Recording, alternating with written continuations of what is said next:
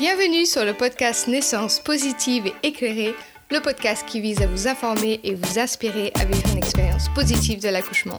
Ici, on parle de vos choix, de la science, des outils pour surmonter l'intensité du travail, du déconditionnement et du compagnon de naissance, quel que soit votre projet et vos désirs.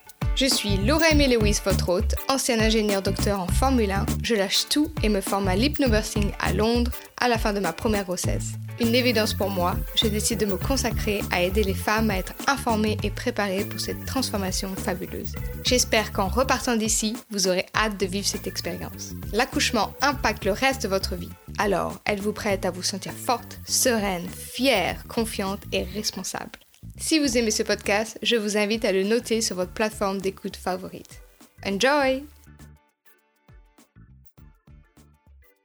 Bonjour à toutes et à tous, aujourd'hui on se retrouve pour le troisième épisode du calendrier de l'Avent 2022. Le sujet du jour est comment faire des choix réfléchis. Alors il y a une méthode qui s'appelle le brain en anglais qui permet en fait dans chaque situation de faire des choix qui sont les plus réfléchis possibles.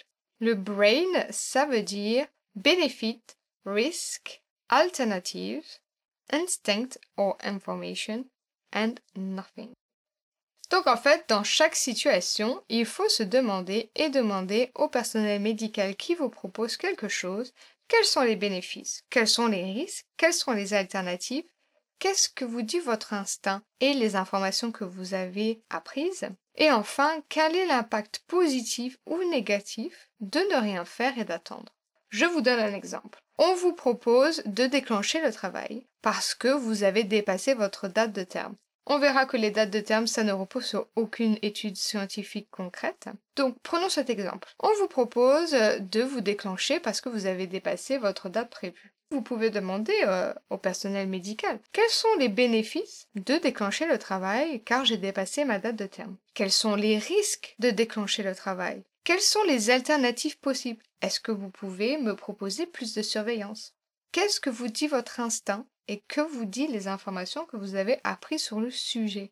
Et enfin, quel est l'impact positif ou négatif de ne rien faire? Est-ce que si on attend un petit peu plus longtemps, il y a un impact? Est-ce qu'il y a des bénéfices ou des risques à attendre? Si le personnel médical n'est pas en mesure de vous répondre, il faut peut-être se poser des questions de pourquoi est-ce que ça vous est proposé. Si la seule raison euh, qu'on vous donne, c'est euh, vous voulez euh, laisser mourir votre bébé, par exemple, hein, on peut vous donner des, des, arguments comme ça. Sachez que c'est des arguments pour vous faire un petit peu accepter ce qu'on vous propose. Comment est-ce qu'on peut faire des choix réfléchis? Ça passe par, on l'a dit tellement de fois déjà, ça passe par la connaissance, la connaissance de son corps, la connaissance du processus d'accouchement et des différentes phases, d'avoir planifié toutes les situations possibles et qu'est-ce qu'on veut dans chaque situation. Et ça passe également par la connaissance que les interventions ne sont pas sans risque et qu'elles doivent être acceptées vraiment pour des raisons valables. Donc comment est-ce qu'on fait des choix réfléchis? On s'informe sur son corps, sur le processus, sur ses choix, sur ses désirs et on pose des questions. C'est aussi simple que ça le travail est sur l'acquisition des informations, des connaissances, etc. Sur ces mots, je vous laisse et je vous retrouve demain pour un épisode de relaxation avec quelques affirmations pour la naissance. Je vous souhaite une super belle journée et vous dis à demain. Bye